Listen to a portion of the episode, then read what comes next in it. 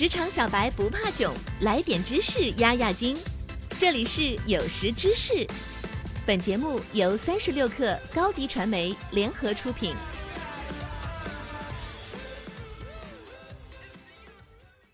本文来自三十六克编译组，编辑郝鹏程。现在，在大部分人看来，马斯克是一个拥有巨大的野心和动力，而且比普通人更聪明的人。但是，我们认为，我们这些凡人也可以将马斯克的一些高效率秘诀融入到我们自己的日常生活和工作中。下面是马斯克的八大高效率秘诀，一起来听听吧。高效率秘诀五：精于沟通。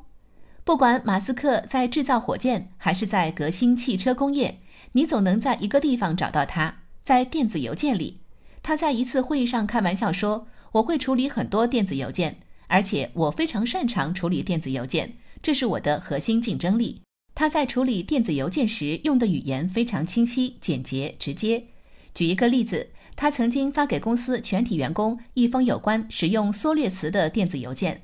他在电子邮件中这样说道：“使用缩略词的做法糟透了。”他经常针对公司的各项进展、沟通方式、公司愿景和使命、如何让工作效率变得更高这些主题来给公司全体员工发送邮件。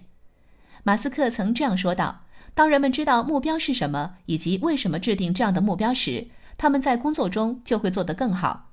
要让大家都期待着早上来公司上班，并且能够享受工作，这一点非常重要。”高效率秘诀六：同时处理多个任务。马斯克擅长同时处理多个任务，只要有可能，马斯克就会把几个任务组合在一起成批处理。例如，他会选择在吃饭的时候回复邮件，或是一边吃午饭一边开会。对此，马斯克是这样说的：“我发现我能一边和我的孩子们在一起玩耍，还能一边发电子邮件。我可以一边和他们在一起，一边完成工作。如果我做不到这样，我就无法完成我的工作。”高效率秘诀七：学会日程安排。同时运营三家公司绝非小事，这意味着时间对埃隆·马斯克来说至关重要。他不断地尝试利用反馈循环来优化他的时间。和很多其他异常高效的成功人士一样，他也遵循了一个非常详细和具体的日程安排。他将他的时间以五分钟为单位来进行安排。这样一来，你想临时插入到他的日常安排中是非常难的。他将工程设计和制造工作放在优先考虑的位置。将自己百分之八十的时间花在了这些领域。我不会把时间花在谈论尖端科技概念上，相反，我会把时间花在解决具体的工程和制造问题上。马斯克说道。通过以五分钟为单位来安排自己的时间，马斯克能够成功的将更多的任务安排进自己的日程表中。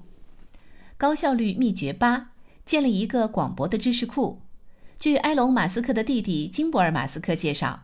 自青少年时代起，埃隆·马斯克就开始每天阅读不同学科的两本书。相比较而言，如果你一个月读一本书，马斯克的阅读量是你的六十倍。